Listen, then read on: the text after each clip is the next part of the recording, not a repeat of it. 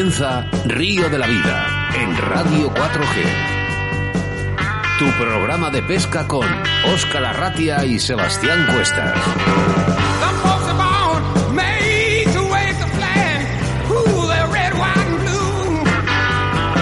Bienvenidos, bienvenidas a Río de la Vida, otro programa más en el que nos reunimos pescadoras y pescadores de todo el mundo y en la que cada vez sumamos más oyentes siempre gracias a ti ¿eh? y de la mano de Radio 4G en la que estamos muy contentos con la última oleada de oyentes. Sebastián Cuestas, seguimos creciendo, que eso es muy, eso es estupendo. Sí, todo lo que suba es bueno. Bueno, pues muchas gracias a ese Estudio General de Medios y sobre todo a ti, ¿no? que nos escuchas todos los días aquí en Radio 4G. Venga, no hay tiempo que perder, ¿eh? Programa 113 en un día con nombre y apellidos 9 de diciembre del año 2021.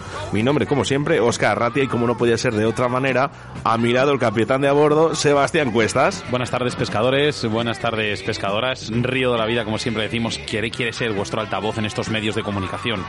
Acomodaros, sentiros como en casa, sentiros en ese río, en ese lago, donde queráis estar, pero por favor, sentir Río de la Vida, Oscar, porque esto es algo que no se hace en muchos sitios. ¿no? Es, es, es, algo único, así que lo único que puedes hacer es eh, respetarlo, eh, escucharlo y Sí, disfrutarlo sí. sobre todo. Muy bien, pues nada, da comienzo Río de la Vida, Oscar.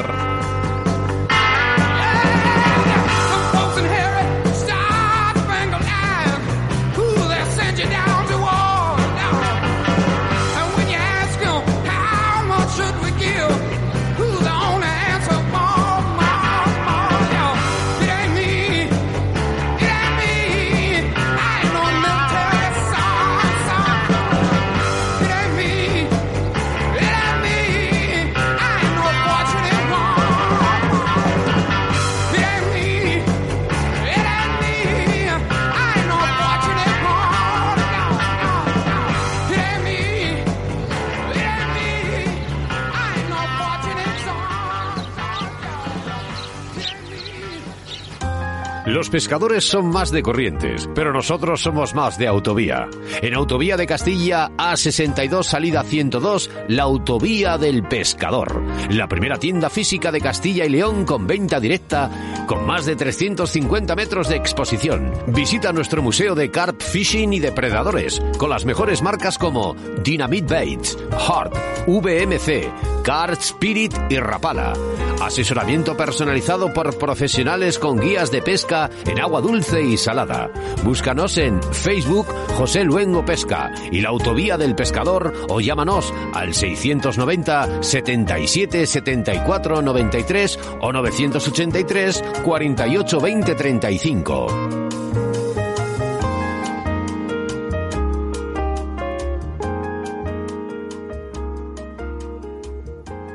Síguenos a través de Facebook, Río de la Vida.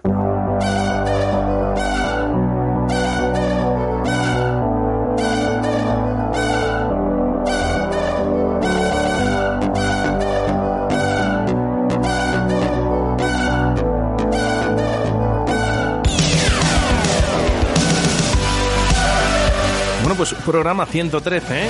De que empezamos, oye, no está ¿eh? el doctor Minayo en el día de hoy, así que te pedimos por favor que nos eches una mano hoy a compartir el programa. Muy fácil, ¿eh? Estás escuchando en Facebook, tan solo con decir compartir, compartir el programa con tus amigos, con eso nos vale. Venga, muchas gracias. Programa 113 en el que empezamos con embalses y caudales y es que Sebastián Cuestas en esta ocasión nos hablará de dos lagos naturales situados en el Pirineo catalán y otro en el Pirineo aragonés. Sí, el Stani de Yerber en Cataluña y el Stani de Montmalús en Andorra. Va- Vaya fotones, yo porque les he visto ya, Sebas. Una pasada, una pasada.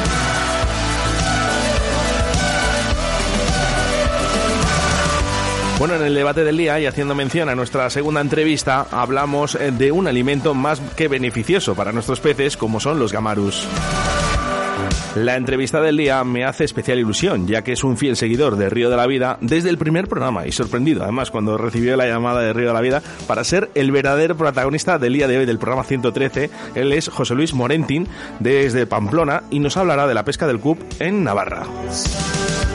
Y como no, hacemos mención especial a nuestro patrocinador que en el día de hoy es la Autovía del Pescador o María Dania. María, y Dania. Dania y Mari. Dani y Mari.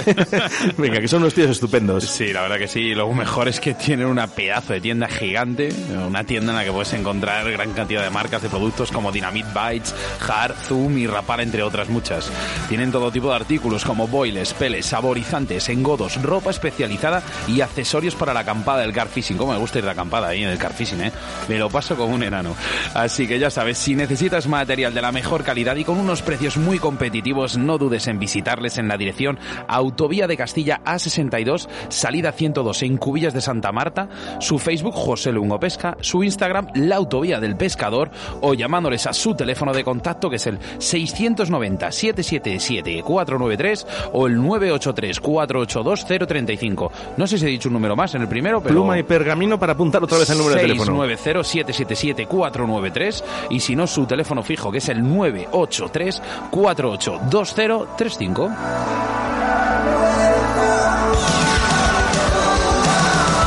Mira, por aquí tengo a Jesús Martín, ¿eh? nuestro, es nuestro experto, ¿eh? micólogo. Bueno, nuestro segundo entrevistado, nos trasladamos a Cataluña, es allí donde nos espera Ramón Reynoso para hablarnos sobre el afamado Coto de Alfarrás y en el que debatimos. Si tiene menos peces, menos pesca, ya no son tan grandes lo que anteriormente cuando, bueno, pues gobernaba esa sociedad de pescadores y que todo iba maravillosamente bien. Los colaboradores, los habituales, Cañas Draga, Leralta, la Autovía del Pescador, Pesca JJ Fishing Moscas de León Torno, Roar River Fly quiero recordarte que estamos en directo y que puedes interactuar con nosotros a través de nuestro número de WhatsApp en el 681-07-2297 y que en el día de hoy te pedimos el favor de que compartas este programa con la ausencia de nuestro director de marketing.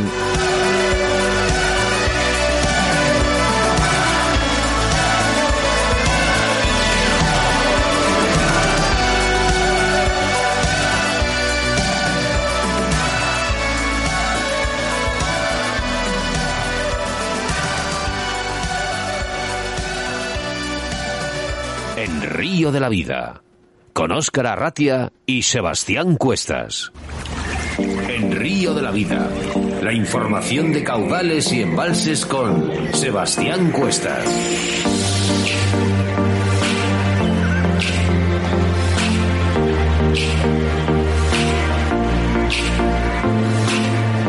Hoy, en nuestra sección de embalses y caudales, hablamos de dos lagos naturales situados en el Pirineo catalán y el Pirineo aragonés. Empezamos por Cataluña. Vamos a hablar de un lago, como lo llaman ellos, Estani de Yerber. Este lago de la zona de Pallars está situado en una cubeta glaciar impresionante. No es complicado de acceder y aún así suele ser un Estani muy tranquilo. A excepción del mes de agosto, donde la afluencia de turistas es enorme, por igual, por ejemplo, que en todo el Pirineo. En él encontramos trucha autóctona y fario de origen, Atlántico de aguas repoblaciones. En el Yerber no es fácil la pesca, tanto por sus cristalinas y profundas aguas como por sus orillas bastante inaccesibles. Pero la trucha que habita es hermosa y si somos cuidadosos y pescamos con poco ruido, cualquier mínimo ruido aquí significa que podemos espantar a todos los peces y por ejemplo podemos utilizar líneas muy finas, ideal por ejemplo el fluorocarbono. Tendremos opciones de vernos las caras con ejemplares de mediano tamaño, pero de una gran belleza.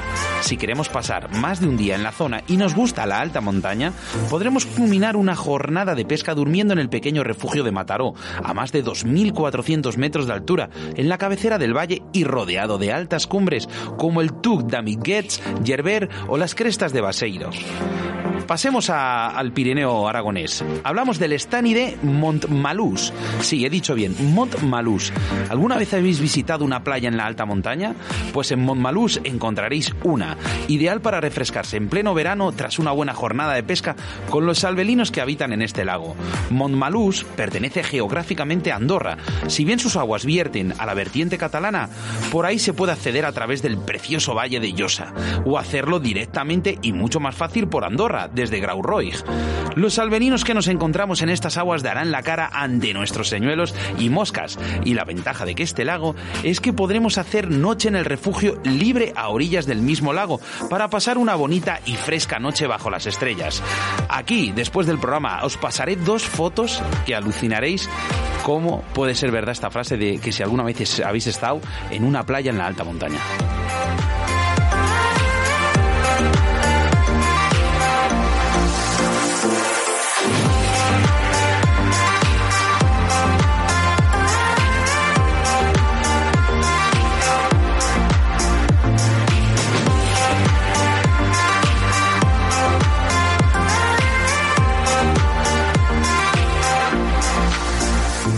De la Vida, tu programa de pesca en Radio 4G.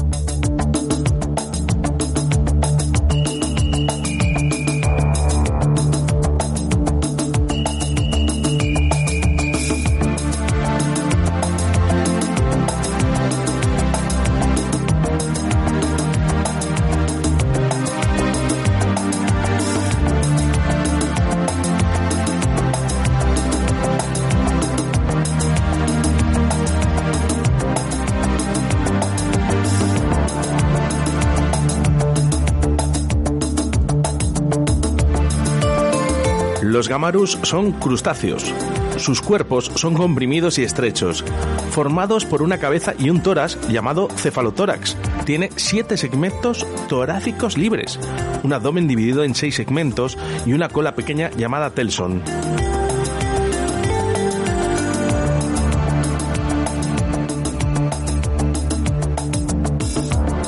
Del tórax le salen siete pares de patas adaptadas para nadar y caminar arrastrándose por el suelo. Sus ojos están bien desarrollados.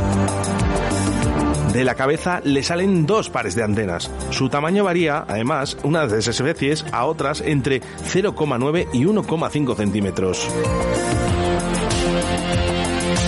Estos son anfípodos y son muy rápidos. Están adaptados para desplazarse por el sustrato, agarrados a los restos del suelo, entre vegetales o rocas. Se arrastran y caminan con sus patas, aunque también doblan sus cuerpos enteros para moverse. Estas gambitas son mucho más activas por la noche.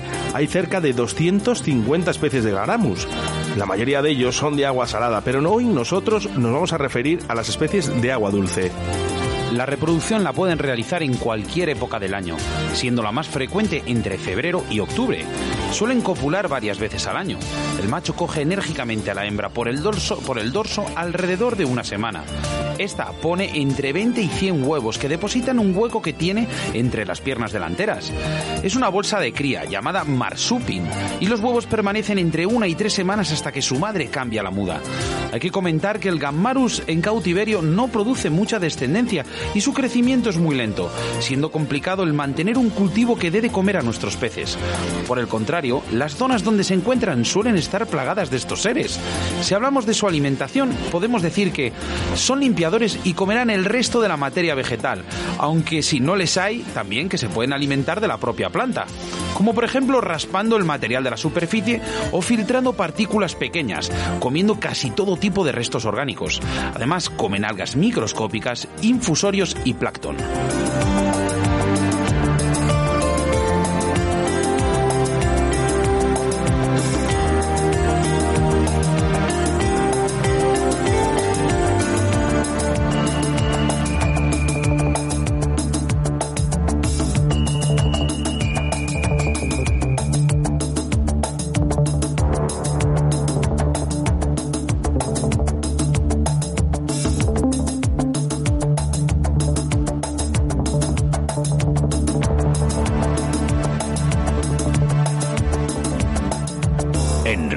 La Vida, con Óscar Arratia y Sebastián Cuestas. En Río de la Vida te ofrecemos nuestro invitado del día. Bueno, pues hacia Navarra nos desplazamos telefónicamente, más concretamente a Pamplona, para hablar con José Luis Morentin. ¿He dicho bien el apellido, José Luis? Hola, José Luis. Hola, buenas. Hola. ¿Qué tal? Muy buenas. Bueno, ¿menos nervioso? Bueno. Lo primero, saludarte, Sebastián, ¿cómo estás? Muy buenas, ¿qué tal, José? Pues bien, aquí en... Estás... ¿Qué tal la experiencia está? Nada, pues bonita, seguro. ya verás que cuando, cuando acabemos vas a decir, ¿tan pronto? ¿Se ha pasado ya este tiempo? Bueno, bueno. Además me hace especial ilusión, José Luis, voy a, voy a cambiarte la entrevista, ¿vale? Eh, no te pongas más nervioso, que no pasa nada, eh, porque tú eres un oyente habitual de Río La Vida. Sí, la verdad que llevo bastante tiempo escuchando Río de la Vida, porque ya que es el único sitio que tenemos para escuchar una radio de pesca, pues la verdad que, que los jueves intento seguirlo todo lo que puedo y lo que no, pues lo escucho más tarde. Bueno, esto quiere decir que eh, tú ahora mismo que estás escuchando desde el otro lado, eh, incluso en cualquier otro país, tú puedes ser el próximo entrevistado. Cualquiera puede ser entrevistado en Río de la Vida, siempre y cuando pues sí, la verdad que yo demos me cosas. esperaba semejante llamada, porque la verdad que yo decía, bueno, pues al final siempre llaman a gente de arriba, gente buena, gente que está conocida y la verdad que me hizo mucha ilusión. Bueno, pues puede ser cualquiera, ya lo has visto, José Luis. Bueno, hoy toca hablar eh, de la comunidad de Navarra y además eh, sobre una modalidad que mm, tiene muchos adeptos como es el CUP. Eh, José Luis, ¿por qué te inicias en esta pesca, más concretamente en el CUP? Pues la verdad que yo desde pequeño pescaba en el río, luego dejé una temporada de pescar y luego conocí a la sociedad de Río Alga y, conocí a Nacho, un amigo, y con él empecé a pescar por los sitios. Primero me dejó una alburnera y con ello, oye, pues voy a seguir, voy a seguir, voy a seguir. Y al final, pues me, me, me he comprado un, todo un equipo, poco a poco. Eso, poco a poco, porque son bastantes cosas. Ahora hablaremos del, equipo. Eh, lo que sí que es verdad, y yo me he dado cuenta, y hablando contigo eh, eh, fuera de antena, no hay tantos adeptos en Navarra para esta modalidad. otras, por ejemplo, Comunidad Valenciana, Extremadura, ¿no? Parece como que son más visibles. Sí, la verdad que nosotros tenemos varios problemas comparado con otras comunidades, principalmente el tiempo, que nosotros tenemos mucho frío y luego que no tenemos tantos pantanos ni nada por el estilo para poder pescarlo. O sea, al final el clima de Extremadura pescan los 365 días si quieren y nosotros pues aquí llevamos ahora 17 días de agua y claro, a ver quién echa la caña en bueno la gente yo personalmente eh, al CUB eh, todo el mundo nos hemos eh, hemos pasado por esa modalidad y la verdad que es, es muy bonita. Pero en Navarra ¿qué, qué, qué, zonas en qué zonas podemos practicarla porque yo personalmente no conozco ninguna. Y conozco Navarra eh nosotros principalmente empezamos en el tramo de Pamplona que es en el paseo de larga digamos. ¿Sí? hay un, un kilómetro y pico todo escenario deportivo y ahí es donde en Pamplona empezamos. Luego tenemos en Peralta, en Corella, en Tudela, pero claro, seguimos otra vez con lo mismo, que tenemos el problema de que baja mucha agua. Claro. Claro, claro. Y luego, pues eso para pescar al CUP es complicadísimo. Más concretamente, por ejemplo, ahí en Pamplona, ¿qué dices cuáles serían las mejores zonas? ¿En el mismo, parte alta, parte baja? Pues en Pamplona tenemos dos zonas, digamos, una que le llamamos el Puente de los Tubos, pues de los puentes de los tubos, digamos, hacia Pamplona y luego de los, de los puentes de los tubos hacia San Jorge. Pues en la zona de los puentes de los tubos tenemos cuatro o cinco puestos que cubre bastante, digamos, para lo, respecto a lo demás, porque nosotros solo pescamos al tercer tramo, no, no tenemos mucha profundidad. Y ahí hay cuatro o cinco puestos que, pues, que puedes defender un poco.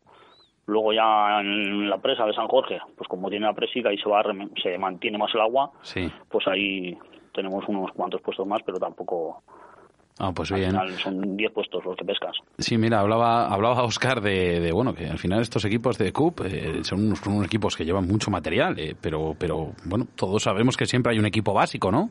Para poder iniciarse. ¿Cuál sería en este caso? Sí, bueno, en un principio yo cuando empecé, empecé, como te digo, con una silla, una, unas alburneras y demás, eh, pero claro, eso sería para ir a divertirte. Luego ya un poco más, pues necesitarías el panier, el, una caña de mínimo 10 metros para empezar, y rodillos, sacadera, el rejón para luego guardar los peces. Eh, al final, es lo que dices, son bastantes cosas. Sí, se te puede ir a, el, equipo inicial se te puede ir a 300 y pico euros o 400. Bueno, solo el panier ya, ya lo vale, ¿no? Con eso, no, con eso comprarías muy poco. Inicialmente mínimo necesitarías de 500 600 para ir más o menos bien. Bueno, quien tiene una caja de herramientas para sentarse el primer día, no. pero al ah, final... eso sí, si llama y como una silla del Decathlon, como digo yo, también se puede. No, te digo que, que al final eh, esto es pesca, ¿no? Y te quiero decir que, que los pescadores, si nos lo gastamos en pesca, no te lo estás gastando en otra cosa. O sea, que al final todos tenemos un vicio, todos tenemos algo. Eso, eso, recuérdaselo a mi mujer, sí. El problema es... Perdona, José Luis. Eh, un beso a Vero, eh, porque es una santa, eh, porque Sebastián Cuestas en pesca, fíjate que le dan cosas al tío, pero mira que se gasta también dinero. Como todo el mundo, todo el mundo. A que tú también, José. A que muchas veces dices, cago en día, no me puedo gastar estos 10 euros en pesca, pero te los acabas gastando. Bueno, yo te, yo te puedo decir que paso los 5.000. Sí, ostras, pues mira. Sí, sí, sí que es pasar. ¿Tienes pareja? Sí. ¿Lo entiende esto? Bueno. Bueno. no me tires de la lengua. escuchando, pues bueno. bueno, pues un saludo para ella, ¿eh? Y que no pasa nada, hombre, que al final esto es pesca. Mientras no lo gastes aquí, no lo estás gastando en otro lado. Además, seguramente viene bien, bien invertido está. Eh, hablamos un poquito del cebado. ¿eh? ¿Gastas mucho dinero en cebado? no es broma. Bueno, pues bastante, la verdad. Porque sabemos que, que aquí se va mucho dinero. En el tema de cebado se va mucho dinero. Sí, bueno, puedes gastarte pues como, como en todo, ¿no? Hay gente que puede ir con cuatro gusanos para empezar y otros pues que vamos con dos, tres litros diarios. Claro, es, que es- de- gusanos, al final. Eh, ¿Le das mucha importancia al cebado? Eh, bueno, depende de la temporada, también influye mucho. Aquí el problema que tenemos es que, por ejemplo, en verano eh, tenemos el alburno y no te deja hacer unos cebados muy en concreto con gusano. Entonces al final tiramos más del maíz. Claro. Eh, ¿A más cebado? ¿Más pesca? No, no tiene eh, mucho por qué. Es más, muchas veces hago la pesca sin prácticamente sin, sin cebar. Porque lo que te digo, si está el alburno para el engodo como tal, que es el que se usa en esta modalidad, me lo va a meter y entonces procuro no hacer mucho cebado. O igual echo mucha más tierra que, que engodo para evitar el- la pesca en alburno. ¿Determinas ciertas zonas, eh, José Luis? Eh, ¿Visualizas? Nada más que llegas al río dices, visualiza esta zona, voy a cebar esta zona por algo en concreto. No, tenemos lo que te comentaba antes, tenemos cinco puestos que sabemos que más o menos son los más eficaces y claro, pues va, intentamos ir a esos, como todo. Pero vaya, no tenemos, no tengo una zona que visualices, porque date cuenta que estamos hablando de un río que tiene 25 metros lo más ancho y al final nosotros pescamos a 13. Es lo bonito de la pesca, no hay una ley exacta. Eh, hemos hablado con ello con muchos pescadores. Algunos pueden decirnos, bueno, pues mira, Oscar, eh, intento eh, dos kilos, eh, tantos kilos por metro, eh, pero hay ciertas ocasiones que no, no hay una, no hay una regla exacta y esto es lo bonito de la pesca. Cada día es un mundo. Sí, depende del puesto, pues igual te pescas a, a 13 metros y otro pescas a 10. O sea, no tienes lo que dices, porque igual el pozo justamente está a 10 metros. Oye. pues al final... José, vamos a un tema que para mí es, es importante porque yo eh, toda la vida he perdido mucho, mucho el tiempo en esto, en, en calcular el gramaje con la veleta, qué veleta, qué gramaje, qué- ah, porque tú estás hablando ya de, la, de no, no en una pesca eh, estática, es en una pesca de un río. Aquí, ¿cuál es, eh, digamos, cuál es eh, tu punto de vista o tu forma de hacer para perder menos el tiempo y calcular esto? Bueno, en un principio tenemos compañeros que tienen el estudio mm, donde miran a ver cuánto baja de caudal y más o menos saben el gramaje que usan. Sí. Eh, yo llego al río y lo miro más que todo, pues tiro una hoja y veo con la hoja la velocidad que coge más o menos y calculo el pesaje que yo necesito. Fíjate. Pero vaya, no tengo un estudio básico. Es la primera vez que nos lo dicen lo de la hoja. ¿eh? Yo sí, yo ahora mismo me estoy quedando, me estoy quedando un poco Bueno, flipado. yo te digo cómo yo lo uso.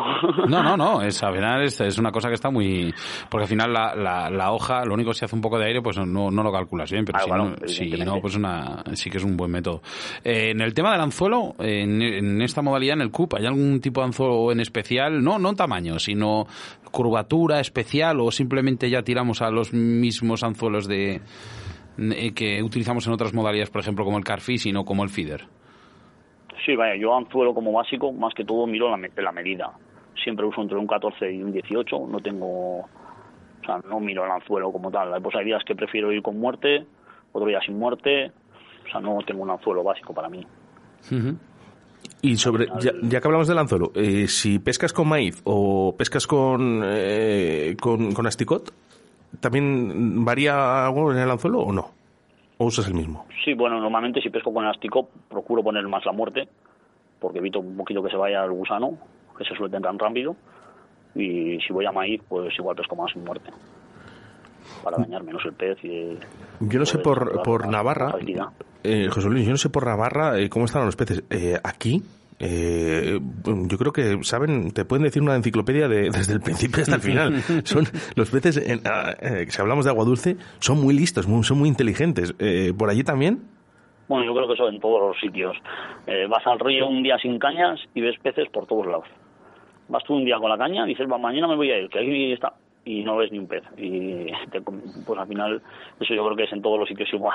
¿Cuántas, ¿Cuántas veces nos ha pasado que, que a falta de un día que se abra la temporada, por ejemplo, nosotros con la trucha, eh, de ir el día antes, ver el río, joder, mira, se están cebando aquí, Uf. mira qué, qué bien está todo, ya Pues verás. muchas veces, Seba. Vamos, eh, a mí me pasó en Campeonato de España que justo estrenábamos la temporada con el campeonato. Bueno, pues la primera manga sin tocar el río que llevaba cinco meses sin pescarse, bolos por doquier. O sea, Pues sí, gente- eso me quería pero- referir. al Pero, final es impresionante. mucho, pero luego llegas y, y no están los peces. Bueno, Eh, José, eh, la- le- perdona, Seba, es que le iba a preguntar. eh, esto, esta pregunta es un poquito sobre el tema de- del fluorocarbono. Eh, ¿Lo usáis allí? Bueno, hay momentos que sí, hay compañeros que sí lo han puesto, yo no lo tomo como muy, o sea, como algo principal. Date cuenta que nosotros al final, el bajo nuestro solamente son 20, 25 centímetros El resto es una línea madre, con lo cual 20-25 centímetros tampoco me influyen tanto. Más influye el grosor a la hora de sensibilidad del cebo que, el, que el fluorocarbono o no fluorocarbono. Mira, tenemos aquí a la derecha a Jesús Martín, nuestro experto micólogo aquí en Río de la Vida y gran pescador de Q, porque te has tirado años y años y años pescando esta modalidad, ¿no? Sí, bueno, más que al Q, que yo lo bueno, que enchufable también. Enchufable y más a, a, boloñesa y a inglesa, que quería preguntarle precisamente eso, que si solamente utilizas cañas fijas o más la enchufable o también metes boloñesa y, y inglesa para pescar por allí en agua dulce. Bueno, yo principalmente lo que más uso es la enchufable por el tema de que tenemos muchas ramas entonces no te permite lanzar tan fácil. Ahora poco a poco pues vamos haciendo pequeñas podas con permisos y vamos haciendo puestos mejores. Pero vayan, principalmente la enchufable es lo que más utilizamos. Luego hay una zona, digamos, la zona de los puentes de los tubos, que ahí sí que te permite lanzar con boloñesa. Porque la inglesa al final no me yo no le, no le pillo el truco, la verdad, muchas veces. Entonces la boloñesa es lo que más domino. Tenemos que decir que José Luis también le gusta competir y él compite. De hecho, eh, hace muy poquito estaba en eh, Campeonato de España. Sí, en Campeonato de España. ¿Qué, tal se dio? Más. Pues bueno, bastante bien las dos primeras mangas, como suele pasar muchas veces. Y en la tercera tuve mala suerte en el sorteo, me tocó una zona media y ahí ¿Qué, tienen, ¿Qué tendrán las zonas medias en los campeonatos? Que todo, eh, en FIDE, lo que, todas, todas estas modalidades referentes al, a los ciprínidos que son, son matadoras todas.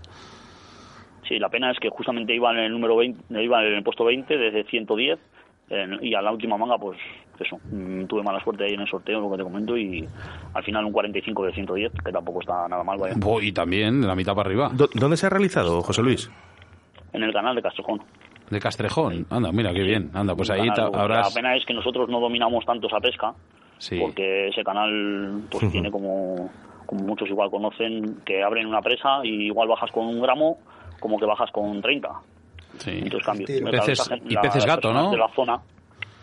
¿No hay peces gato ahí en el canal de Castejón?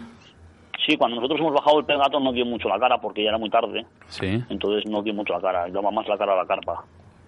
Oye, eh, hablábamos, bueno, ha sido Oscar el que te lo ha comentado, que allí, bueno, pues tenéis una, una época bastante... Es como en Valladolid, en Valladolid solo hay dos estaciones, eh, invierno y primavera. Pues eh, allí, por ejemplo, sé que pasáis mucho frío, mucha humedad, eh, unos temporales y demás. Entonces, disfrut los pocos meses que tengáis de buen tiempo los disfrutaréis mucho, pero los de mal tiempo, ¿cómo lo hacéis para pescar?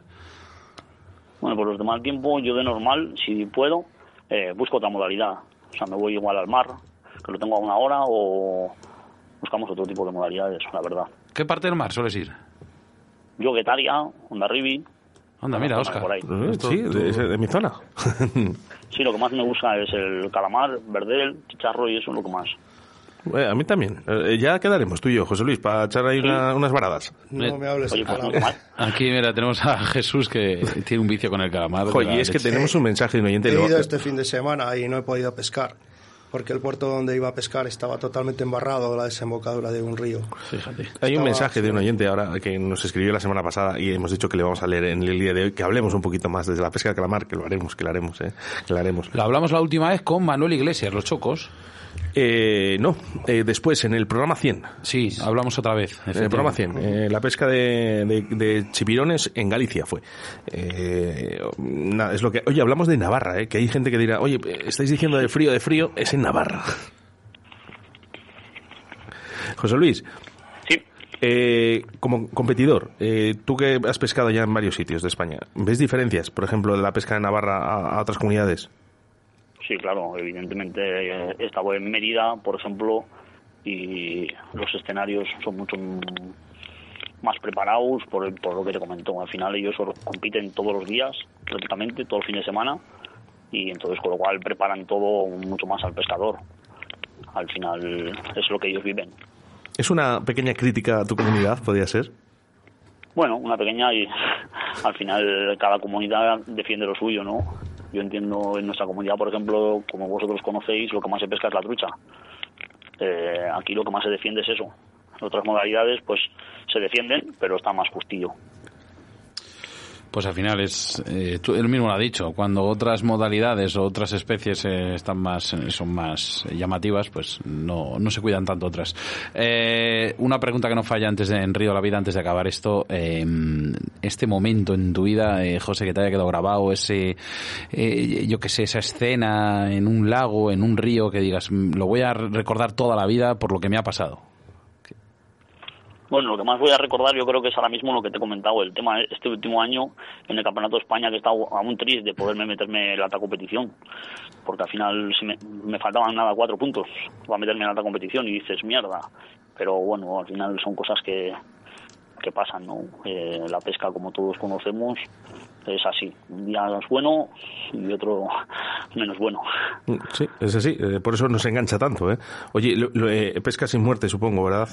Sí o sí. Eh, sí, desgraciadamente, como en las leyes que tenemos, pues hay especies que tenemos que sacrificar, como todos sabemos. Gracias a Dios, en Navarra, pues tenemos la carpa opcional al pescador, con lo cual que otras comunidades no lo tienen, y podemos defender un poquito ahí, la verdad. Sí, eh, de, de hecho, la nueva normativa va a ser así. ¿eh? Ya os lo digo, ya os lo, vais- lo- os lo avisamos desde Río de la Vida. Hay un comunicado que se hizo en Río de la Vida, eh, vas y carpa a elección del pescador y las demás, eh, sin talla mínima, eh, pues eh, no pueden estar en el río. Eso es lo que nos dice. Otra de las cosas importantes así que tenemos en Pamplona, digamos, para la gente que quiera pescar igual por la noche, que nosotros tenemos todos los escenarios marcados con, con permisos. Hay que sacar un permiso en la página del Gobierno de Navarra. Y si eres federado, eh, puedes sacar un permiso especial de sábado y domingo y puedes pescar incluso por la noche. En cualquier escenario deportivo solamente. Pero esto, eh, eso, eso es jugar. Esta, esta, esta Chuchi se frota las manos. Dice lo de pescar por la noche, vamos, es una No, maravilla. No, por eso, pero bueno, realmente ahí eh, la limitación vuestra es, es que no tenéis unos escenarios muy apropiados para los diprínidos, porque lo- en el norte los hábitats no son excesivamente para ellos. Aquí Bueno, está deseando la momento Hay un gente. escenario en Azagra, perdona que te. eh, que hay un escenario bastante bueno en Azagra que hay. O sea, prácticamente todos los fines de semana está ocupado, quitando cuando baja mucha riada. El resto del año está ocupadísimo todo el escenario, ¿eh? Sí, sí, sí. Para el carfishing y todo eso. Si a lo mejor necesitaríais más, más cantidad de escenarios, no que sean mejores ni peores, sino más cantidad de ellos. Sí, el problema es lo que te comento, que el río no permite mucho más. Porque al final, es como está muy tapado, a la haber poca pesca está muy tapado. Y claro, hacer escenarios grandes, digamos, tampoco es fácil. Y José Luis, que se anime un poquito más la gente de Navarra a esta modalidad, ¿verdad?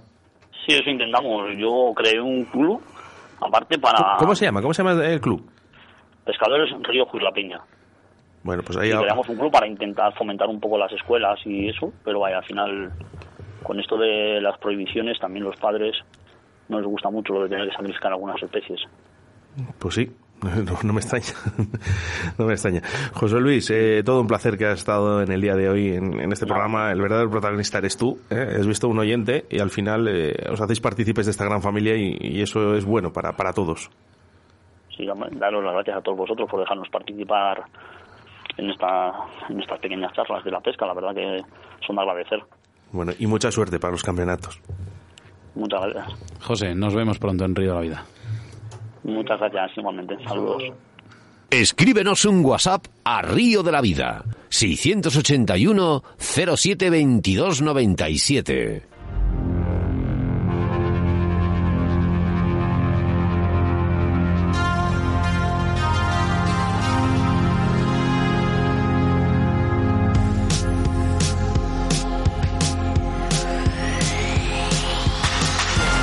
...681-07-2297... Ahora abrimos eh, los mensajes de WhatsApp... eh, que no lo tenía abierto, perdón, perdón. Pero eh, vamos a saludar... ¿Puedes ver a la gente que está Sí. conectada ahora mismo en Facebook, eh, Sebastián? Conectados, ahora Mira, tenemos en... Está Jorge Oliveras, que por cierto, le gusta mucho el eh, también está Miriam, eh, de Surcasting. No Vero, sé, Vero no sé- Prieto. no sé si te has dado cuenta, Oscar, que me has dicho, "Pu- eh, Sebas, ¿puedes mirar los que están conectados? Y ya directamente, ¡pum! No, dime, dime los demás, porque es que ya no puedo ver más. Solo puedo ver cuatro. Nada, tenemos aquí a Antonio Zenamor, Jesús Aguilar, eh, Claudio Rodríguez, eh, David Tomás Alonso, Diego Pinar, como no, siempre está ahí, David Tomás, Carfishing Isla Canaria, eh, vale, mira, Carfishing Valencaria, José Manuel Zapata Peña, Iván Rodríguez, saludos, que ya estuvo ahí en el Open de Río de la Vida, Ross Roots, esa marca de cañas tan buena, Sergio Rodríguez, eh, bueno, pues Carlitos, Corchini, López, eh, Raúl López Molinero, pues, pues, podría estar así todo el rato. Bueno, eh, felicidades, Oscar y Sebas, por el programa. Eh, os escuchamos eh, desde Chile, en Coyhaique. Jo, pues, ¿qué te voy a decir? Que muchas gracias, porque además es un sitio que, que nosotros frecuentamos, no muy de vez en cuando, pero sí que vamos. ¿eh? Eh, Iker, desde Álava, por cierto, dice, muy buenas, ¿algún día podéis hacer un programa sobre la pesca de egging o pesca calamar y sepia? Bueno, pues mm, muchas gracias, máquinas, nos dices. Muchas gracias si sois unas máquinas. Seguir así, seguiremos así. Recordarte que en el programa 100, en el 100 aniversario, Daniel Fernández fue el que habló sobre esta pesca del chipirón en Galicia. Mira, decía por aquí Jesús Aguilar, eh, sí, sí, estar muy atentos, eh, alto y claro, Alfarrás, por favor, a ver si hacemos algo, que es una Uh. problemática muy gorda que tienen ahí. Mm, ya, ya, bueno, ya veréis por qué. Se va a calentar esto.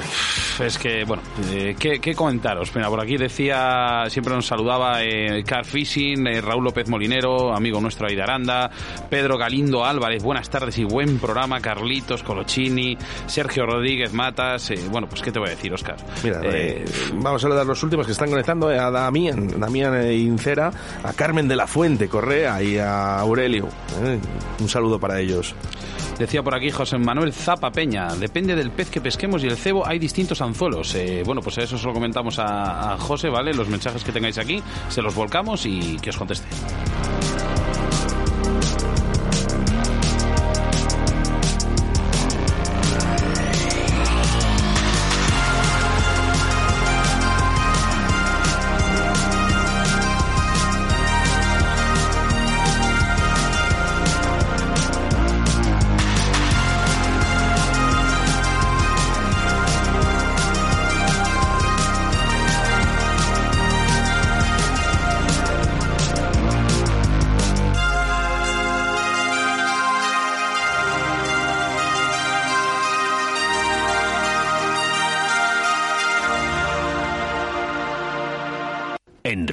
Vida, con Sebastián Cuestas.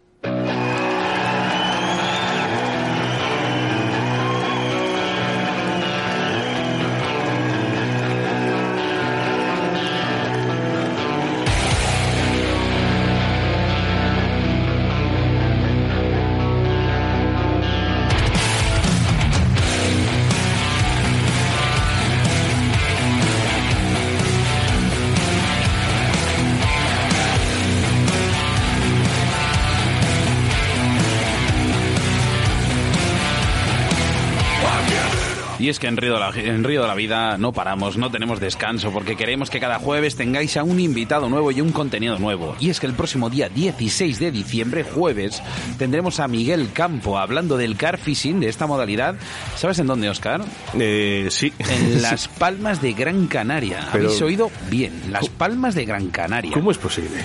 Pues eh, no lo sé, para eso tenemos a nuestro entrevistado el próximo jueves para que nos diga eh, dónde, cómo y con qué pescar estas carpas en estas islas. Que vamos, a mí me ha quedado solo el- el- lo que es la cartelera, el cartel de entrada, eh, llama la atención por sí solo. Pues eh, precisamente por eso, nos llamó muchísimo la atención desde Río de la Vida, ¿no? Eh, que pescáramos en Islas Canarias el car fishing. Y por cierto, no son peces nada pequeños, ¿eh? La piedra volcánica, yo os aviso, que hace que crezcan más.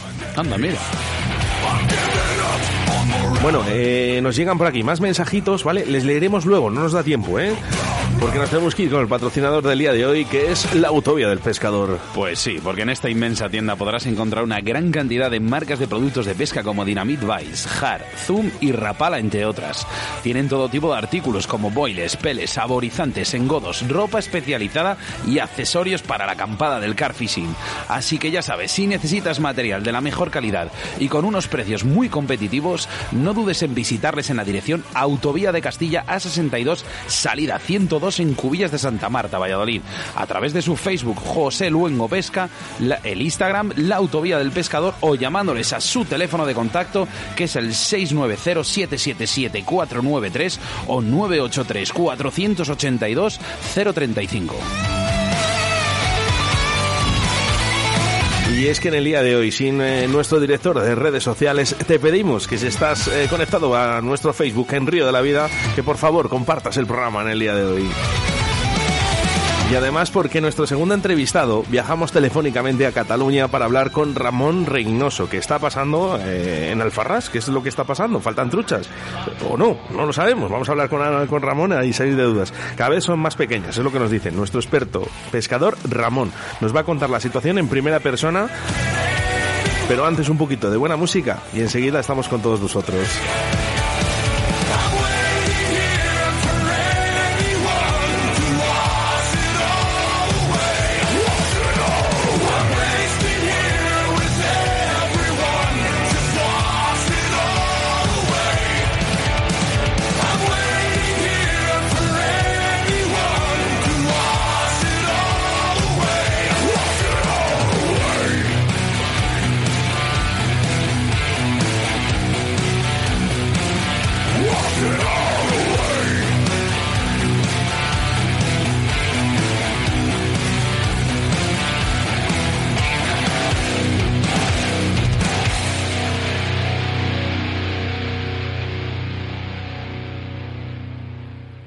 Síguenos a través de Facebook, Río de la Vida.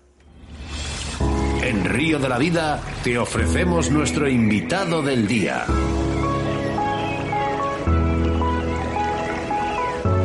Bueno, pues ahora sí, ¿eh? le toca a Ramón Reynoso y nos vamos a Cataluña. Buenas tardes, Ramón.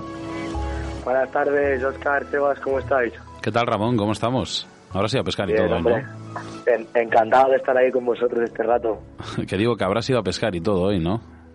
No, hoy, se trabajaba. Ah, hoy tocaba, hoy tocaba curro. hoy se trabajaba, sí. Bueno, pues Ramón, ¿qué decir de ti? ¿Qué decir de, tu persona? Eh, no nos hemos visto mucho, Oscar y yo, contigo, pero vamos, de lejos se ve que eres una grandísima persona. Y lo que más eh, me impresionó fueron las palabras de mi padre referentes a ti a la hora de entender estos peces grandes en este río. Y cómo no, traerte aquí a la radio y que nos cuentes, Oscar, lo que está, lo que está pasando aquí en Alfarrás. ¿Dónde, ¿Qué pasa? ¿Dónde, ¿Dónde están esas truchas? Vamos con la entrevista. Se, ha liado buena, porque con, con, esta entrevista, Ramón, lo sabes, ¿verdad? No han parado de llover mensajes todo el tiempo, por favor, denunciar esto, denunciar lo otro, eh, con, con, lo afamado que es el coto de Alfarrás, ¿no? Con lo bonito que, que ha sido, ¿no? ¿Qué, ¿Qué está pasando? Pues una lástima, una lástima lo que está pasando. Al final, pues bueno, eh, el tema del furtivismo principalmente, que bueno, todos pensamos que el furtivismo pues viene de la mano de la falta de vigilancia, ¿no? Como todos sabéis. Eh, eso sumado a, bueno, como digo, la gran presión que tiene el coto, la mala manipulación de los peces. Bueno, es, ¿no? es un poco la suma de todos estos factores lo que está provocando que el coto cada año vaya, vaya menos, la verdad. Mm, pero realmente eh, las truchas han desaparecido por algún motivo, eh, están en otro lado, nosotros los pescadores no las vemos. Mm, no están, eh, hay muchas truchas que no están. Mm, se han ido, o sea, se las han llevado, se las han llevado. Es, es, es triste, pero, pero es así.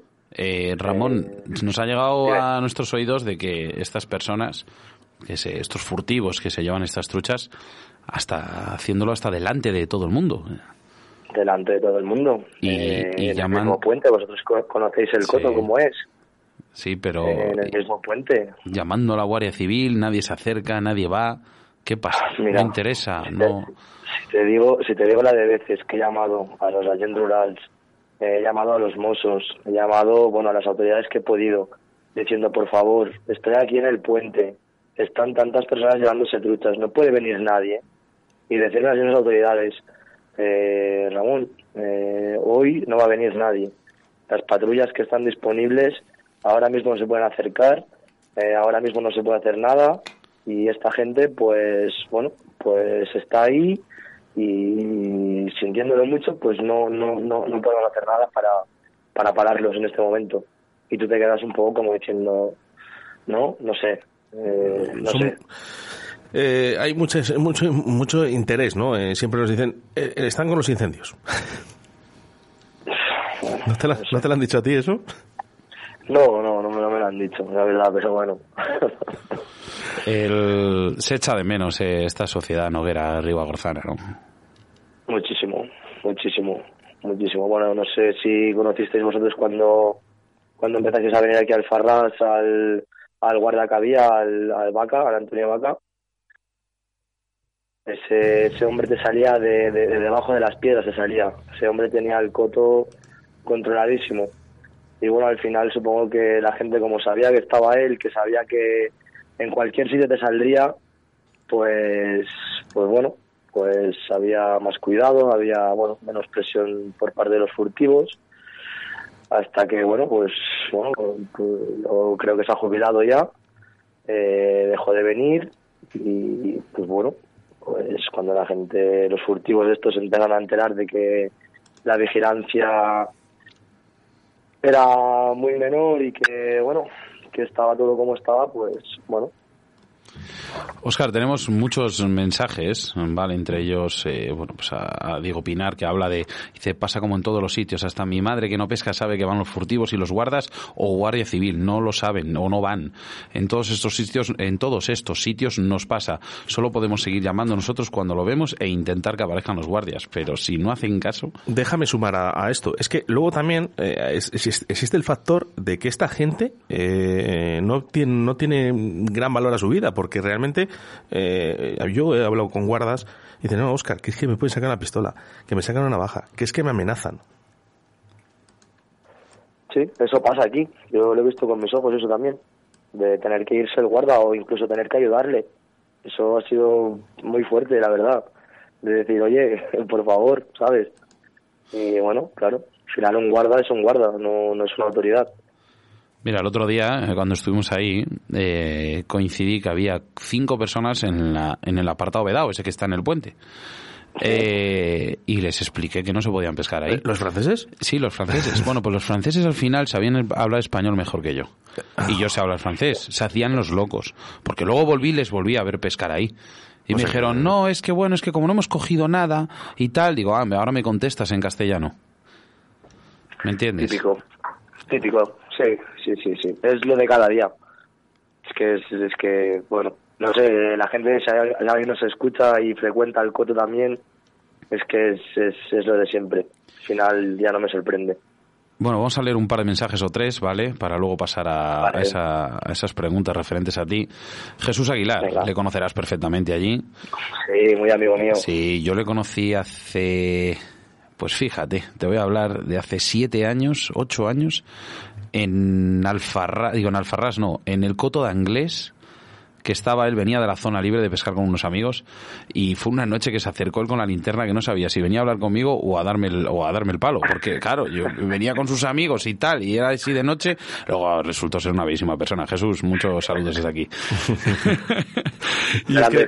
Sí, mira, decía, muchos pescadores patrocinados para la foto, triples con muerte, etcétera, sin comentarios pescando donde no se debe y gente del pueblo pescando y matando truchas es un sin parar. Hay gente que viene de fuera pescando con pan y triples, una vergüenza. Luego se ponen en el famoso puente de Alfarrás y a pescar todo lo que se mueva, una lástima. ¿Qué opinas? Totalmente cierto. Totalmente cierto. Así es. Es que es, es la es la pura realidad. Al final, al final es eso. Es una... Mira, eh, nos- además que Jesús, que Jesús está, está muy quemado. Y además hoy con la entrevista sabiendo que íbamos a, a tocar Alfarrás, eh, nos manda fotos, ¿no? Dice, mira, de, mira qué truchas eh, en Alfarrás, qué pena, ¿no? Las están reventando. Porque luego encima que las que quedan, ¿no? Eh, hay gente que las revienta, ¿no? Con, con rapalas, con azules de tres. eh, es- Además, Es sí. Es que luego se suma todo esto. Por cierto, Ramón, eh, antes de que se me olvide, eh, el otro día lo que sí que vi es una banda de cormoranes bastante importante alrededor de- del coto.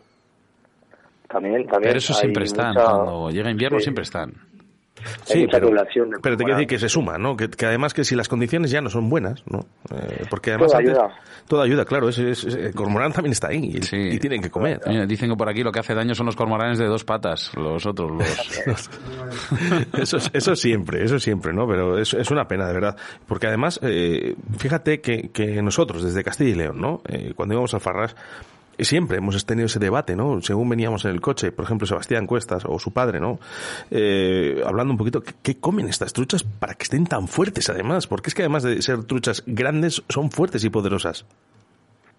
Bueno, yo como, como, vosotros bien sabéis, cuando, cuando venís aquí y todo el mundo que frecuenta este río lo sabe, ya lo que comen, que lo decimos en coña, ¿no? Decimos el gamarus pura proteína, que al final está el río lleno. Y bueno, yo creo que es, bueno, no creo, es, eh, afirmo que, que es su, su, su dieta principal, ¿no? Es, eh, aparte, bueno, bien decíamos que es, es, la envidia a nivel nacional como, como intensivo, o lo era por lo menos, pero es que además eh, tú, coges, un, por ejemplo, las arcoiris tan, tan perseguidas, las ves, las aletas son aletas perfectas, son aletas que, que no se ven, que no son las, las típicas arcoiris que ves en otros intensivos, que, que tienen el morro, el alfes ahí, con perdón, la quiero mucho a, ahí en las maraquillas, a las mariquillas a, a Loli, pero son son, son, truchas que envidiables, o sea, son preciosas. Bueno, muchas son nacidas ahí en el mismo río. No sé si cuando estuvisteis pescando sacasteis alguna levín de, de Abajo, por debajo del puente. sacamos varias de entre 15 y 20, 20 y tantos, sacamos varias. Y escucha, que, que, yo voy, tú ya sabes con los hijos que voy yo allí. Ya, ya, ya con esos tamaños ya, ya te quieren tirar con ganas. sí que tiran, sí. Así que ¿Es, nada. El, ¿Es el alimento eh, lo que les hace que, bueno, también esa corriente, ¿no? Que, que lleva el río, ¿no? Que, que, sean tan fuertes. Eh, por cierto, Ramón, me han, me han comentado, ¿eh? además en el día de hoy, sabiendo de que ibas a estar, eh, me lo han dicho por detrás, no voy a decir el nombre, eh, me han dicho que han encontrado, han localizado eh, varias truchas eh, ya grandecitas muertas. Eh, no quiero alertar, ¿eh? Pero posible un hongo. Bueno, eh a ver, yo hubo hubo un año, hubo un año que justo, bueno, conocéis la salida de la piscifactoría. Sí. Pues había bastantes truchas, bastantes truchas con, sí, parecía que tuvieran un hongo, parecía, bueno. Unas manchas eh, no en la cabeza blancas. Sí, blancas, correcto, correcto. Entonces, gente, pregunté, me informé a gente que, pues, que sabe bastante más del tema que yo y comentaron el posible hongo. Incluso con los rurales eh, con una trucha muerta, la saqué, la dejé en la orilla, les llamé y les dije, mirad, eh, he dejado en tal sitio una trucha muerta con estas manchas. Si podéis ir y podéis cogerla o podéis, os interesa mirarla, eh, lo que sea. Pero bueno, de ahí ya no sé, no supe nunca más nada. Raúl, digo Raúl y sigo. digo Raúl, te, te, llamo a Raúl porque voy a leer un mensaje de Raúl Gutiérrez Leralta. ¿Sabes quién es este tío, no? ¿O no? Un grande, un grande. Me suena, me suena un poco. Mira, escribía por aquí, dice, un crack Ramón, coincidimos Víctor de la Cruz Corral y yo con él y Jesús Aguilar y hace un par de añitos en Alfarrasi. Desde el minuto cero ya nos estamos dando buenos consejos de un río, peces en los que entiende mejor que nadie. Desde entonces siempre pues intentamos hacer eh, paradas periódicas de contacto y demás.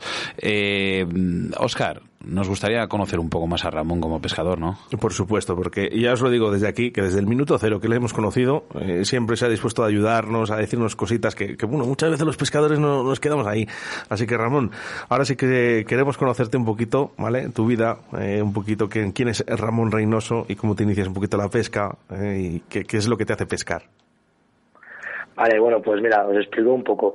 Eh, desde, desde bien pequeñito, desde bien pequeñito, creo que al primer concurso que fui tendría como cinco o seis años, no me acuerdo. Eh, mi abuelo era muy pescador, ¿vale? Mi abuelo falleció en el río, de hecho, pescando. Y yo desde pequeñito que veía las cañas ahí en el almacén, ¿no? Y siempre le decía a mi padre, quiero ir a pescar. Y mi padre me decía, pero si yo no tengo ni idea de pescar, chico. Y como cualquier padre, lo que te pide tu hijo, ¿no? Pues en más o menos mañana se lo vas a intentar dar y mi padre me llevó el pobre sin tener ni idea de pescar al primer concurso que, que se hacían las fiestas mayores de, de Almená. Me acuerdo que era la fiesta mayor de Almená. Tú eres de allí, ¿no? De Almená, ¿no? Soy de Alguaire, del pueblo del Lau. Ajá. Sin tener ni idea de, de, de, tirar una caña, de hecho, fuimos y bueno, recuerdo, no recuerdo el nombre de, de, del hombre que nos vino a ayudar, pero recuerdo que vino, nos explicó más o menos cómo funcionaba la cosa y bueno, a partir de ahí bueno, era como hoy íbamos a jugar el partido de fútbol, pero el domingo a pescar. o sea, ya fueran truchas, fueran carpas, fueran black bases. Y sí, sí, es una afición desde, desde muy pequeño, desde muy pequeño. Luego le cogí más, más, más el gusto, ¿no? Al tema de los ciprínidos, tema de los siruros, que aquí tenemos en el río Segre, tenemos grandes ejemplares y bueno, es otro, otro tipo de pesca. Pero bueno, al final descubrí el mundo de la pesca mosca, descubrí el río que por suerte tengo al lado de casa, ¿no?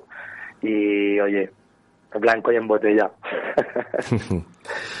Además, eh, teniendo a al lado. Claro, ahí, está, ahí está el vicio. Es la envidia, de, de, verdad, ¿eh? a nivel mundial. Eh, Alfarrás, las tuchas de Alfarrás, o lo era. Bueno, sí, sí. Hombre, ahí eh, yo, yo te puedo sacar comentarios de blogs en inglés, en italiano, vale, en alemán también lo estuve buscando, porque estuvimos hablando no hace mucho del Coto Alfarrás, hará un, año por ahí nomás, eh, de, hablando de este Coto, de que la gente, bueno, organizaban viajes mm, con, yo qué sé, con 30, 40, 50 personas solo para venir aquí, ¿eh? Iban al Farras, sí, que es verdad que sí iban también a Inglés, y no sé si iban en su día a Oliana, acuérdate, que Oliana era, era la, leche antaño, hasta que vino la Ría de las Pero bueno.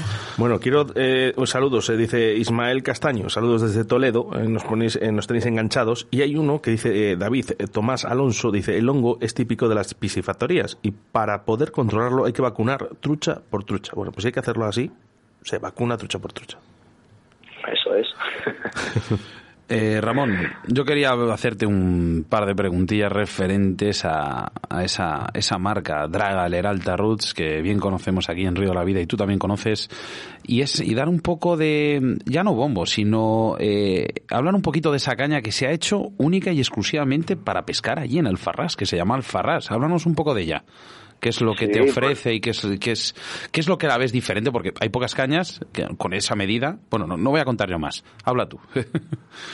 No, bueno, pues al, al final, bueno, eh, eh, Raúl, como, como bien hemos hablado antes, nos conocimos aquí en el Coto.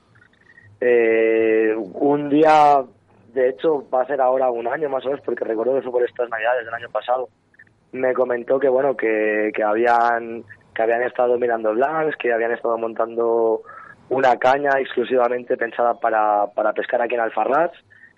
Eh, la verdad que cuando, cuando me comentó que a ver pues si, si me gustaría probarla, si me gustaría ayudarles ¿no? en lo que pudiera, en lo que pensara de la caña, pues obviamente que le dije que sí, sin pensármelo. Y al final, pues bueno, es, es una caña, ya te digo, eh, a Raúl se lo he dicho, por mí eh, principalmente es, es una caña muy dinámica porque es una línea 5-6, ¿vale? Que personalmente, para pescar al hilo, para mí, es una caña eh, muy dura, pero que a la vez, o sea, al pensar, ¿no? Dices, hostia, es una 5-6, ¿no? Dices, esto es una caña, ¿no? Bueno, no sé, acostumbrado a pescar una línea 3, una línea 2. Sí. Pero la verdad que cuando, cuando la pruebas, el, el, el blanc, bueno, el, el, diseño que le han hecho a la caña, sí, sí que cuando, cuando, cuando la tienes cogida, ¿no? Dices, dices, hostia, eh, tiene, tiene potencia esto, ¿no? Pero la verdad que cuando, cuando estás echando las derivas, cuando, cuando estás pescando, no te la, la, sensibilidad, la, sensibilidad, que transmite la puntera, eh, bueno, no sé, a mí realmente es una caña que me sorprendió muchísimo, me, gustó, de hecho Raúl lo sabe, pesco mucho con ella, y aparte que, que al ser una, una 9-6, eh, claro, por ejemplo, eh, si algún día, ¿no?, ves alguna trucha ahí reacia que dices, hostia, le voy a dar con el streamer. Pues es una caña que también le echas un pipete un poco más gordo y con el streamer te sirve perfectamente. Es una 9.6 que llevas otro carrete y quieres, vale, va a echar con la mosca seca. Oye, es una caña también estupenda para pescar a mosca seca. O sea que al final es una caña, te digo, que no, no, no existe una, una caña ¿no? para, para todo, pero digamos que esta se, se puede adaptar bastante bien a la necesidad del momento. Yo creo que has definido un punto muy, muy diferente en esta caña a posiblemente a cualquiera que haya en el mercado. ¿Por qué? Porque se, ha diseñado prácticamente para esto. Bueno, también se puede, puede, utilizar también para el barbo perfectamente porque es una maravilla para eso. Pero has, has dicho sensibilidad y a la vez potencia. Cosa que son dos cosas que no casan. ¿Son cuatro tramos, Ramón? Son cuatro tramos. perfecta, perfecta para cuando vayamos a Chile, Sebas. Pues llévatela, llévatela. Yo ya sabes que de momento para el año que viene yo no puedo. No, no, te lo digo en serio. Eh, se buscan cañas de cuatro tramos para que entren lógicamente en la maleta, ¿no? Y, que sean, oye, pues más beneficiosos, ¿no? Para, para el viaje, ¿no? Está, está estupenda. ¿eh? yo me la llevo para Chile. Bueno, José, digo, yo estoy con José, joder, er, con Ramón, perdona, es que fíjate, estaba leyendo aquí un comentario de José, cuando, cuando, a ver, cuando no tienes el día, no tienes el día, Ramón, y hoy no le tengo. Entonces, no, no, bueno, hay que decirlo entre todo. Todos, entre, todos hacemos. Sí, bueno, pues nada, mira, para rematar esta entrevista, eh, sí que es verdad que vamos a volver al Coto Alfarrás, y es que eh, la gente la gente quiere escuchar algo, algo positivo de este coto, algo que no se venga abajo, porque al final estamos hablando de cosas malas y la gente pues, pues está, se está poniendo triste. Que Alfarrás es Alfarrás. Ahí va la hostia, como dicen los, los, vascos. Entonces, entonces eh, dinos algo, algo bueno del coto, que no nos vengamos abajo.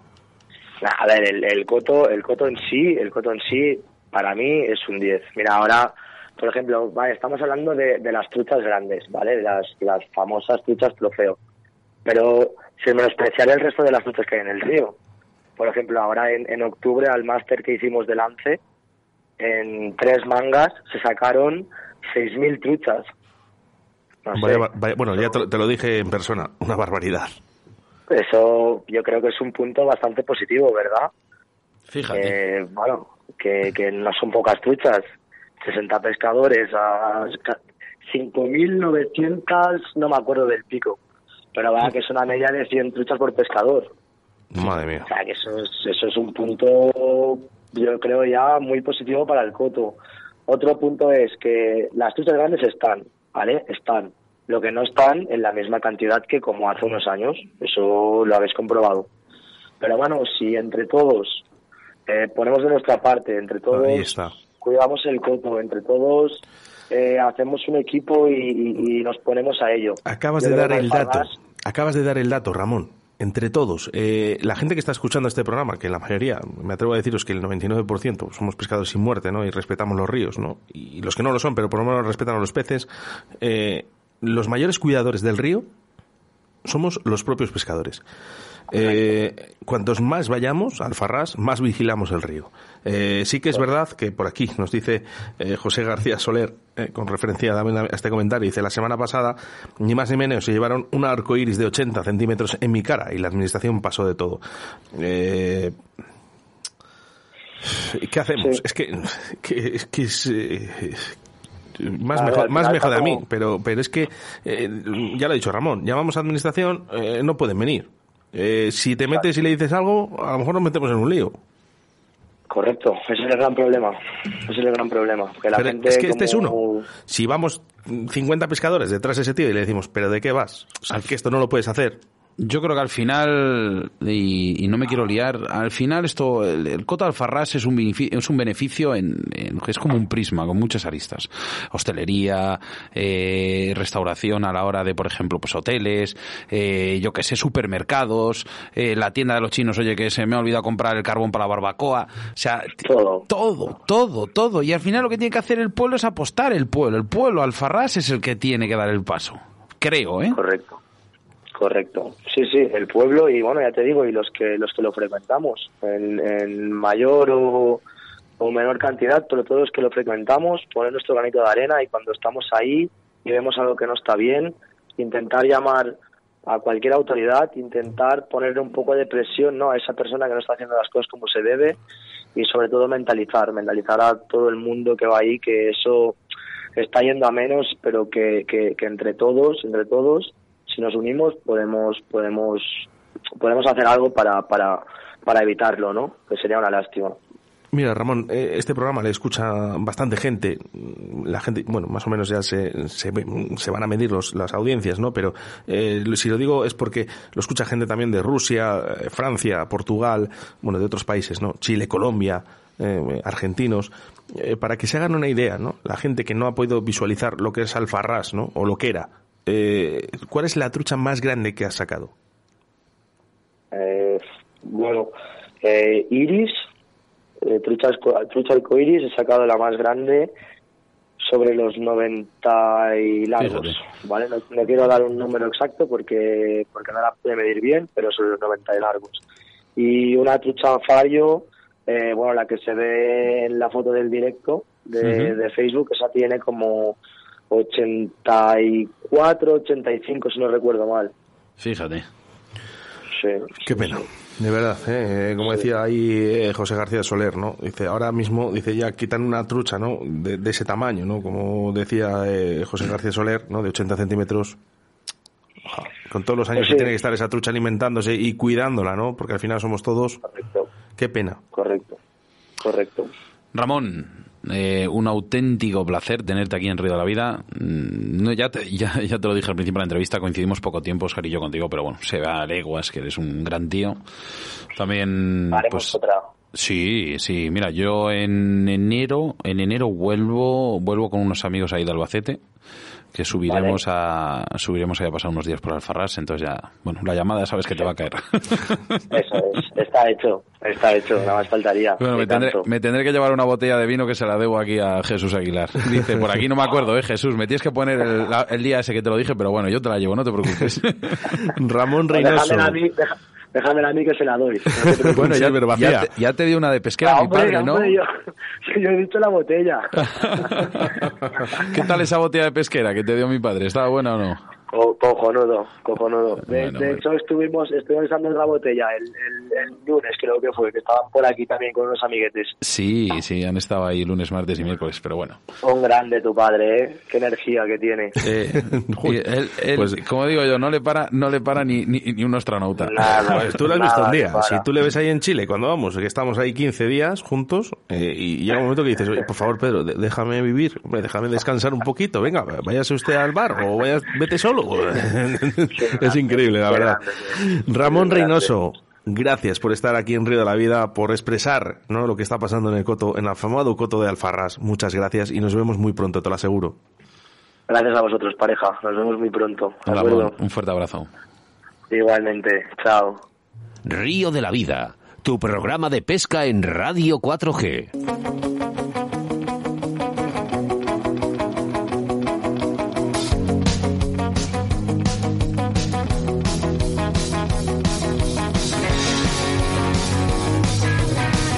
Jesús, ¿qué tal? Bien. Estaba, estaba aquí bailando, moviendo el cuerpo. Es que me encanta pillaros, de verdad. eh. Me has Lo que pasa pillado que- aquí con, con marcando el ritmo con las manos. Eh, lo hago habitualmente eh, con todos los compañeros que tengo en la radio, eh, con ese programa que hacemos por las mañanas, ¿no? Que eh, hacemos un programa por las mañanas y me gusta, ¿no? Pillar a la gente, ¿no? Pero bueno, ya no os pillo porque ya lo, sa- lo sabéis, pues ya nada. Estaba pensando en una reflexión que me hubiera gustado haberla dicho cuando estabais hablando con este chaval de Alfarrás. ¿Qué. Cuéntame. No, no, solamente una cosa muy fácil. ¿Cuánto vale más un pez en un plato o en un cubo de basura como acaba muchas veces o en el río generando generando turismo y generando beneficios a todo el mundo? Pues una reflexión muy buena, por cierto. Eh, gracias, Jesús. Y luego también ah, tenía yo otra por aquí, pero la voy a decir la próxima semana porque creo que el debate, Sebas, creo que vamos a llamar a este chico, que he visto que ha puesto un comentario en Facebook, me ha encantado. Creo que el debate va a ser, van a ser, van a ir por ahí los tiros. Eh, ojalá cambien de verdad eh, esas leyes de ser opcional soltarlos, porque menuda cara de tonto se me quedó diciéndole al Seprona que practicaba el captura y suelta. Un saludo a toda la familia de Río de la Vida desde Cieza, Víctor. No sabrán ni lo que es, muchas veces. Madre mía. Captura y suelta. A lo mejor se piensan que capturas un gato y luego le sueltas. Eh, Jesús, eh, sí, yo me acuerdo, me acuerdo, me acuerdo, estuvimos con mi padre, ¿vale? vale, no hace falta que me llames para recordármelo. Bueno, no da tiempo para más. Venga, eh, programa 113 y es que no podía empezar o acabar de mejor manera, eh, con la entrevista de José Luis Morentín, que por cierto, el tío que bien hablado y venía nervioso, ¿eh? y el señor Ramón Reynoso y sobre ese coto de Alfarrás y agradecimientos a todos nuestros oyentes por estar con Río de la Vida, por hacer crecer este proyecto de pesca y en el que mañana puedes ser tú el verdadero protagonista. No da tiempo para más, ahora solo tendrás que esperar 167 horas o 10.020 minutos para volvernos a reencontrar a través de las ondas de la radio. Me encanta Oscar Río la Vida, me encanta esta familia formada por todos vosotros, nuestros invitados, los patrocinadores, eh, gente que viene aquí a la radio, como en este caso Jesús. No queremos dejar de meter mucha gente, el COVID está muy complicado. Lo digo porque gente allegada ya los está empezando a dar los positivos. Y es que, como siempre digo, esta afición y esta radio, de esta radio es mi forma, es vuestra forma, es nuestra forma de vida. Oscar, para siempre Río de la Vida. Para siempre, Río de la Vida. Saludos de quien te habla, Oscar Rate, acompañado, como no, del señor eh, Jesús, nuestro experto micólogo, y el capitán de a bordo, Sebastián Cuestas. Hasta el próximo jueves. Adiós. Hasta el próximo jueves.